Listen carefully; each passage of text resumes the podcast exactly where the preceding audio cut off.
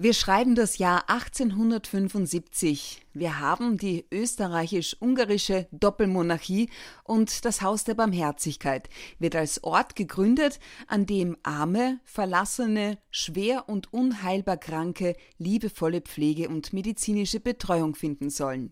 Mehr als 145 Jahre später heißt es, es muss sexy werden, in die Pflege zu gehen.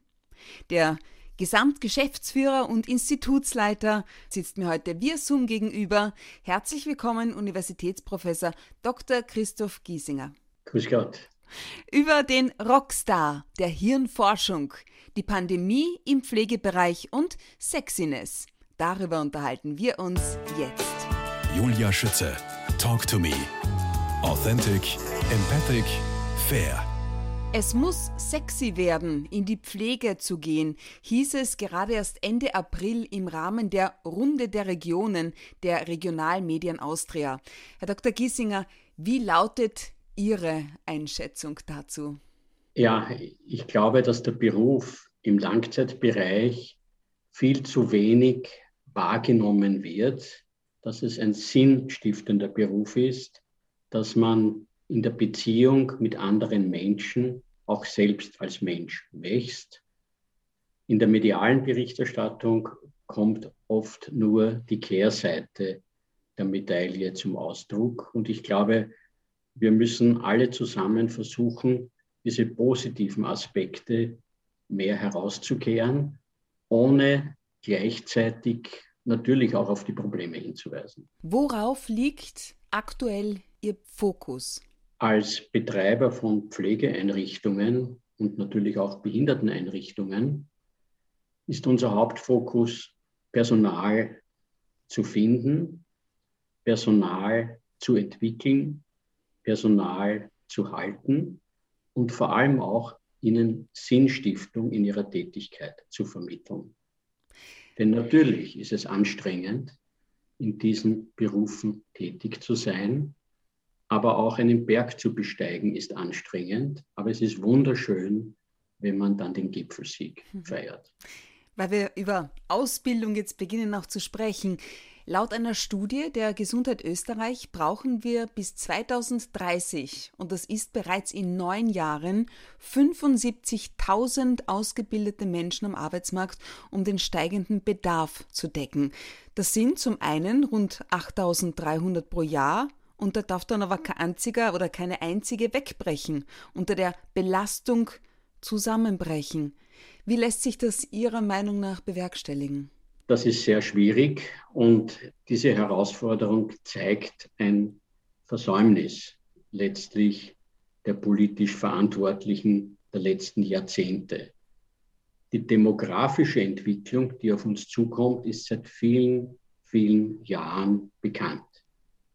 Es gibt kaum Prognosen, die exakter sind als Bevölkerungsprognosen, weil ja alle Menschen, die vielleicht in 10, 15 Jahren pflegebedürftig werden, schon vorhanden sind und schon geboren wurden. Und weil natürlich die stärkste Generation, die in Österreich lebt, ist die Babyboomer-Generation, Ende der 50er Jahre, Anfang der 60er Jahre geboren. Und wir wissen seit langem, was auf uns zukommt. Bizarrerweise gibt es zwar zum Beispiel in der Gesundheitspolitik einen Großgeräteplan, aber es gibt keinen strategischen Personalentwicklungsplan, keine strategische Ausbildungsentwicklung. Das ist also ein drastisches Versäumnis der letzten Jahre. Jetzt stehen wir vor dem Problem, diese Versäumnisse in sehr kurzer Zeit aufholen zu müssen. Und es wird extrem schwierig. Und ich glaube, hier müssen wir voll auf Innovation setzen, vielleicht auch neue Berufsbilder kreieren. Wie zum Beispiel, was schwebt Ihnen davor? Mir schwebt vor, dass man die Langzeitbetreuung als eigenständige Tätigkeit stärker wahrnimmt. Okay. Dass man nicht eigentlich oft abfällig von der alten Betreuung spricht. Da klingt mit, naja, das ist irgendwas Minderwertiges fast. Das, Wieso? Woher kommt das? Was denken Sie? Das kommt daher, dass zumindest früher sehr, sehr viele Menschen in diesem Bereich ohne viel Ausbildung tätig sind und zum Teil auch heute noch sind. Okay. Und ich würde diese anspruchsvolle Betreuungstätigkeit eher als klinische Gerontologie bezeichnen. Vielleicht in Analogie zur klinischen Psychologie. Mhm. Also was wir brauchen, ist eine neue Marke, vielleicht auch eine neue Bezeichnung, ein Image, das der Realität gerecht wird, anspruchsvolle, sinnstiftende Tätigkeit und flapsig gesagt, sagt man dazu, es sollte etwas sexier werden. Im Haus der Barmherzigkeit, wie hoch ist da der Frauenanteil beim Pflegepersonal? Überall sehr hoch, mhm. in etwa an die 80 Prozent. Tatsächlich. Ich habe nämlich gelesen, auch erst vor ein paar Tagen, dass es mehr Männer in der Pflege bräuchte. Männer aber zu 95 Prozent sagen, dass sie nie daran gedacht hätten, in die Pflege zu gehen, bis sie, und das finde ich nämlich so spannend, beim Zivildienst waren. Was meinen Sie, was braucht es, um mehr Männer in die Pflege zu holen? Und sehen Sie das auch, dass wir mehr Männer in der Pflege brauchen? Also das mit dem Zivildienst kann ich bestätigen. Mhm. Ich kann es jetzt nicht genau sagen, aber ich würde mal vermuten, dass nahezu alle männlichen Betreuungspersonen bei uns letztlich über die Schiene Zivildienst auf die Idee gestoßen wurden, einen dieser Berufe zu ergreifen. Es sind absolut sichere Arbeitsplätze. Die Bezahlung sollte natürlich besser werden, aber es ist nicht nur die Bezahlung das Problem, sondern es ist natürlich die Wertschätzung insgesamt ein Problem, wo Luft nach oben ist, die Wertschätzung der Gesellschaft. Und die drückt sich eben auch in der Bezahlung aus. Herr Dr. Giesinger, was, also wir haben jetzt gesprochen über, ganz kurz auch angerissen, Entwicklung von Strategien, um auch in Zukunft qualifiziertes Personal für die Langzeitbetreuung der Pflege gewinnen zu können. Ihr Fokus liegt aber auch auf der Entwicklung von Betreuungsangeboten, die die Kluft zwischen, Zitat, dem Bereich Gesundheit und Pflege besser überbrücken. Was darf ich mir darunter vorstellen? Ja, also unsere Systeme, also sagen wir mal das Gesundheitssystem und das Pflegesystem, die sind historisch vor einem völlig anderen Hintergrund entstanden, als wir ihn heute haben. Also wenn man so möchte, denken wir 100 Jahre zurück. Chronisch krank hieß immer beschränkte Zeit krank, vor allem bei den schweren Krankheiten. Entweder war man nach einigen Wochen geheilt oder man war verstorben. Schwere chronische Krankheiten, die auch medizinisch aufwendiger Betreuung bedürfen, und zwar längerfristig, die gibt es erst die letzten Jahrzehnte. Aber trotzdem wird noch zwischen dem sogenannten Pflegesektor unterschieden, der über die Sozialhilfe, also über Sozialgeldtöpfe finanziert wird und zwischen dem Gesundheitsbereich, welcher über Krankenversicherungen finanziert wird. Also das eine ist sozusagen mildtätige Sozialfinanzierung und das andere ist ein Anspruch auf eine Versicherungsleistung. Und durch diese Trennung der Bereiche und der Finanzierungstöpfe kommt es leider dazu, dass sich die Akteure gegenseitig sozusagen die Rechnung zuschieben. Wir zum Beispiel im Haus der Barmherzigkeit, wir leisten vieles auch sozusagen im Zusammenhang mit Gesundheitsbetreuung. Es ist ja nicht nur Pflege, wir haben auch angestellte Ärzte. Wir vermeiden dadurch Akutspitalsaufnahmen, aber wir werden nicht aus dem Gesundheitsbereich finanziert. Umgekehrt, absurderweise kommt es dazu, dass Spitalsbetten, zumindest außerhalb der Pandemie, Spitalsbetten, wenn man so will, Anführungszeichen, von Pflegefällen blockiert werden, nur weil es schwierig ist, im Pflegebereich zeitnahe ein Bett zu finden, weil diese Grenzen undurchlässig sind. Diese Undurchlässigkeit wird durch aufwendige Verwaltungsprozeduren, bevor man in ein Pflegeheim aufgenommen werden kann, verursacht und auch natürlich durch den Einkommensregress. Also man muss selbst das bezahlen. Und das Ganze ja, trägt zu Insuffizienzen bei. Ich glaube, durch eine intelligente Verknüpfung dieser Bereiche könnte man für die pflegebedürftigen und kranken Menschen das Leben einfacher machen, weniger belastend und man könnte sogar auch Geld sparen. Ich habe gelesen, im äh, Forschungsinstitut wird an diversen Projekten gearbeitet im Zusammenhang mit der digitalen Transformation, Assistenzsystemen und, besonders spannend, Robotik. Inwiefern? Wir haben mehrere Roboterprojekte, Assistenzroboterprojekte gemacht, große internationale Projekte, die auch von der Europäischen Union finanziert wurden, einfach um Erfahrung zu sammeln, welches Potenzial hat die Technik, welches Potenzial hat die digitale Transformation. Und? Man muss sagen, die praktischen Erfahrungen sind so, die Techniker waren begeistert, nämlich dass das überhaupt funktioniert, dass es überhaupt funktioniert, ohne dass der Roboter rund um die Uhr einen Mechaniker braucht. Okay. Das hat die Techniker schon begeistert. Mhm. Also das waren Roboter zum Beispiel in Wohnungen zu Hause, die dort sozusagen herumgefahren sind und bestimmte Überwachungsaufgaben wahrnehmen sollten. Wie zum Beispiel? Sturzerkennung zum Beispiel. Davon habe ich schon gehört. Ja. Wenn jemand zu Hause ist. Also die Techniker waren begeistert, ja. dass sie nicht rund um die Uhr einen Mechaniker hinschicken mussten, weil die Batterie leer ist oder der Roboter irgendwo stecken geblieben ist. Die Nutzer, also pflegebedürftigen Menschen, die waren eigentlich enttäuscht, Ui. weil unser Bild von Robotern geprägt ist durch Spielfilme und völlig unrealistische Erwartungen. Das heißt, wie, wie sieht so ein Roboter denn aus? Die haben schon meistens so humanoide Merkmale. Ja. Also einer unserer Roboter hatte einen Bildschirm als Art von Gesicht, hatte sozusagen einen Greifarm als Art von Arm, hieß Hobbit, dieser, dieser Roboter. Mhm. Aber die Fähigkeiten, die diese Roboter haben, sind natürlich sehr, sehr begrenzt. Und was wir gemacht haben, waren Forschungsprojekte, um bestimmte Teilfragestellungen zu beurteilen.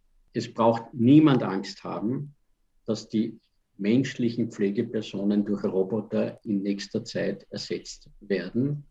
Also das dauert noch Generationen, wenn überhaupt. Aber natürlich ist es für uns wichtig, hier Erfahrungen zu sammeln und hier ein Gefühl zu kriegen, was funktionieren könnte und was nicht funktionieren könnte. Unsere Mitarbeiter haben überhaupt keine Angst um ihren Arbeitsplatz, weil hier gibt es ja das sogenannte Morawetz-Paradoxon. Äh, also das heißt, Morawetz war ein aus Wien stammender Forscher im Bereich künstlicher Intelligenz oder ist es noch, ist jetzt in Kanada. Und er hat formuliert, dass sozusagen alles, was dreidimensional im Raum ist, ist für einen Roboter viel, viel schwieriger als für einen Menschen. Und alles, was sozusagen natürlich mit logischen äh, Denkprozessen und Daten zu tun hat, da sind wieder die Roboter besser. Oder kurz gesagt, Roboter schlagen inzwischen beim Schachspielen den Schachweltmeister. Und zwar seit vielen Jahren ist das so. Menschen schlagen nach wie vor auch die besten Roboter beim Zusammenbau von IKEA-Sesseln wenn sie noch so einfach sind. Aber jetzt, wo Sie das so erzählen, muss ich tatsächlich an einen Film denken, den ich vor kurzem gesehen habe. Perfect Human. Also das geht schon in diese Richtung von dem, was Sie hier alles erzählen. Weil wir über das Funktionieren sprechen. Herr Doktor, Sie sagen, dass die Überzeugungsarbeit, sich impfen zu lassen, bei den betreuungs- und pflegebedürftigen Menschen leichter gelingt. Woran liegt das Ihrer Meinung nach? Also die pflegebedürftigen Menschen sind natürlich per Definition eine Risikogruppe.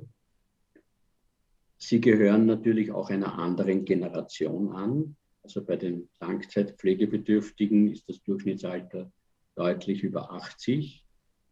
Und sie haben vielleicht auch ein anderes Verhältnis und auch ein anderes Vertrauen in dem Fall zu den medizinischen Experten. Stimmt natürlich bei anderen Gruppen, wie zum Beispiel unseren Mitarbeitern, ist es bei bestimmten Gruppen schwieriger, vor allem bei jenen, die sich vor allem in sozialen Medien in bestimmten Blasen informieren. Und hier mhm. versuchen wir natürlich auch, diese, wenn man so will, einseitige Information ein bisschen zu durchbrechen. Der neue Gesundheitsminister Wolfgang Mückstein sagt ja, eine Impfpflicht ergibt keinen Sinn, er setzt auf Überzeugungsarbeit. Wie sieht diese Überzeugungsarbeit bei Ihnen aus? Einfach Argumentationen und der Versuch über ja, sachliche Argumente mit Logik, mit Evidenz, also Belegen zu überzeugen. Aber natürlich ist es extrem schwierig, vorgefasste, vor allem emotionale Haltungen und Meinungen rein mit Logik und Intellekt zu relativieren. Und da dürfen wir einfach nicht aufgeben. Herr Professor Dr. Giesinger, meine Tochter, die gerade ein freiwilliges Sozialjahr macht, hat mir erzählt, dass Wissen Sie, mich berührt das nämlich auch so, dass sie bei ihren Covid- und Dialysetransporten auch immer wieder mit dementen Menschen zu tun hat, die das mit der Maske nicht verstehen oder was überhaupt los ist. Oder auch von einer Dame hat sie mir erzählt, die sauer auf ihre Tochter war, denn die Tochter hat sie normalerweise jeden Tag zu Mittag im Heim besucht und gefüttert, bis die Heime dicht gemacht haben. Welche Geschichten aus dem vergangenen Jahr gehen Ihnen besonders nahe? Aus Sicht von Betreuungseinrichtungen ist man in einer extrem schwierigen Position. Man kann es eigentlich nur falsch machen. Entweder man bekommt den Vorwurf zuzusperren und soziale Kontakte, Besuche zu verunmöglichen und zur, wie es manchmal auch heißt, zum sozialen Tod beizutragen. Oder man kommt den Vorwurf, Menschen zu gefährden oder wie wir es auch schon gesehen haben, in Zuschriften Menschen umzubringen, unter Anführungszeichen. Und das ist auch ein Grund, warum Kolleginnen und Kollegen, eben auch in der Pflege, die da wirklich an der Front stehen, extrem belastet sind immer, immer einerseits diese Angst, sozusagen jemanden zu gefährden und gleichzeitig leiden sie natürlich darunter, in irgendeiner Form doch diese soziale Isolation in irgendeiner Form aufrechterhalten zu müssen. Also das ändert sich natürlich je nachdem, ob gerade eine Welle ist oder keine Welle ist. Und es wird sich hoffentlich auch in den nächsten Tagen oder Wochen etwas ändern. Aber das ist eine extreme Belastung. Wir haben auch den Eindruck, ganz generell, dass die allgemeine Öffentlichkeit immer aggressiver wird und immer ein höheres Anspruchsdenken hat und auch, wenn man so will, immer mehr ich-bezogen ist. Und äh, jetzt muss ich sagen, ich selbst, Sie haben mich an einem persönlichen Erlebnis gefragt, ich selbst kann da jetzt keine Geschichte sagen, hängt auch damit zusammen, ich bin jetzt nicht so direkt an der Front, aber ich weiß von einem anderen Träger einer Pflegeeinrichtung, wo dann der Sohn einer Pflegebedürftigen tatsächlich also zu Gericht gegangen ist und Besuche eingeklagt hat. Tatsächlich gab es dann dort auch einen großen Ausbruch. Ja? Also es mhm. ist extrem schwierig und leider gibt es da keine gute Lösung. Es gibt nur die am wenigsten schlechte Lösung. Herr Professor, gibt es denn aus Ihren ja fast 22 Jahren im Haus der Barmherzigkeit auch Geschichten, ja, die Sie mitunter als kuriose, lustige Begebenheit beschreiben würden können? ja, natürlich gibt es viele so kleine Geschichten, ja, über die man so ein bisschen schmunzelt oder über die man sich denkt, aha, also so Aha-Momente. Da fällt mir ein, wir sind ja eine katholische Einrichtung, das Haus der Barmherzigkeit, ist eine Stiftung der Erzdiözese Wien. Und vor vielen Jahren hatten wir mal einen Rabbiner aufgenommen als pflegebedürftigen Menschen.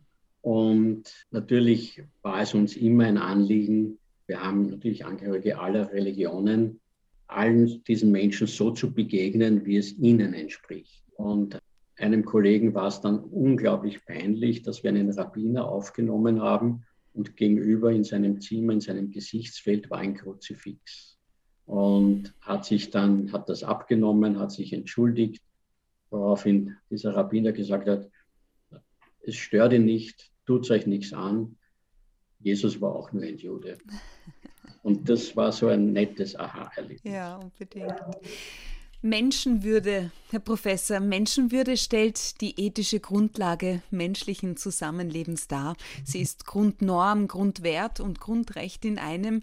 Sie ist das elementare Kriterium allen moralischen Handelns, das dem Anspruch der Humanität genügen will. Wie wird man ihm im Umgang mit älteren, und dann auch noch dementen Menschen und dann auch noch während dieser Pandemie gerecht? Ich habe schon erwähnt, Pflegearbeit ist vor allem auch Beziehungsarbeit. Und Beziehungsarbeit geht immer von einem ganz bestimmten Menschenbild aus. Und aus diesem Grund haben wir wenn man so will, seinen eigenen strategischen Schwerpunkt gemacht in, in, in unserer Organisation im Haus der Barmherzigkeit, wo es eigentlich ums Menschenbild geht, implizit und explizit. Wie sehen wir den Mitmenschen? Sehen wir ihn einfach nur funktional, sozusagen als ein Rädchen und beurteilen wir den Menschen nur nach der Nützlichkeit? Sehen wir ihn als Geschöpf, der unabhängig von seiner Nützlichkeit Wert, Respekt und Würde verdient. Und ähm, wie gehen wir um, wenn wir, selbst wenn wir viel Zuwendung gehen, aufgrund oft der Situation dieser Menschen nicht das zurückbekommen, was wir erwarten.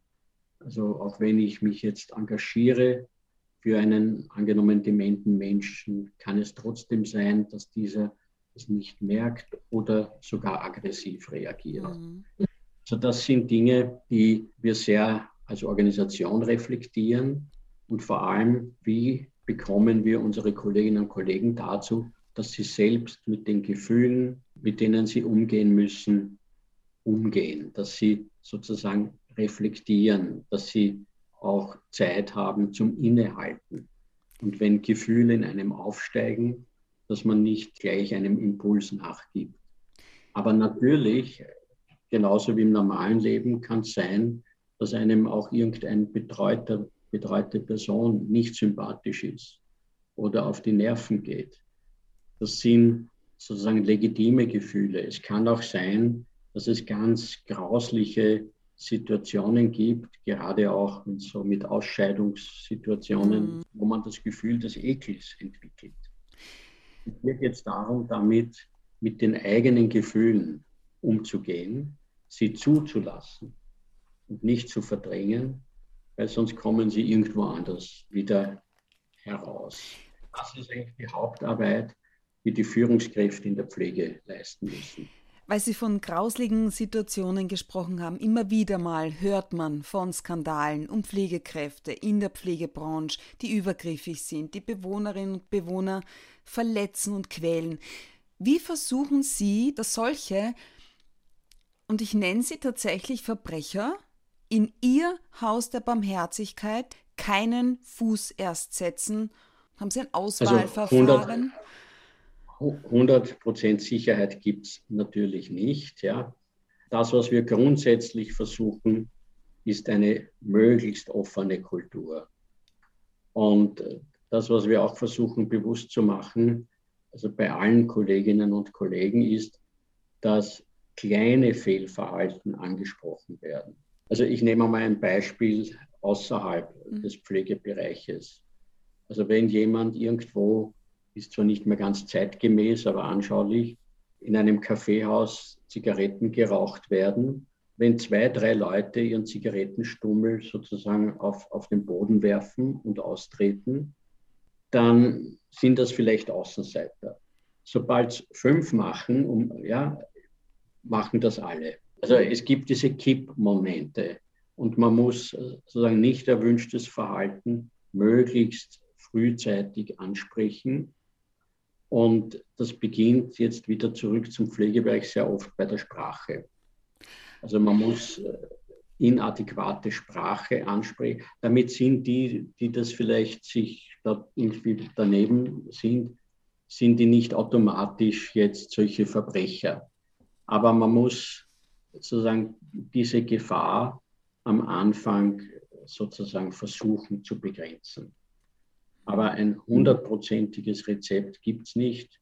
Es gibt auch kein hundertprozentiges Rezept, dass Bankangestellte nicht irgendwie Geld unterschlagen. Es gibt kein hundertprozentiges Rezept, dass, jetzt sage ich ein Beispiel, ohne Ihnen nahezutreten wollen, dass Journalisten Geschichten erfinden. Also 100 Prozent gibt es nicht. Nein, die Geschichte stimmt auch tatsächlich, dass Sie eigentlich Taxichauffeur werden wollten. Herr Professor Dr. Christoph Giesinger, wir sprechen in Teil 2 gleich weiter.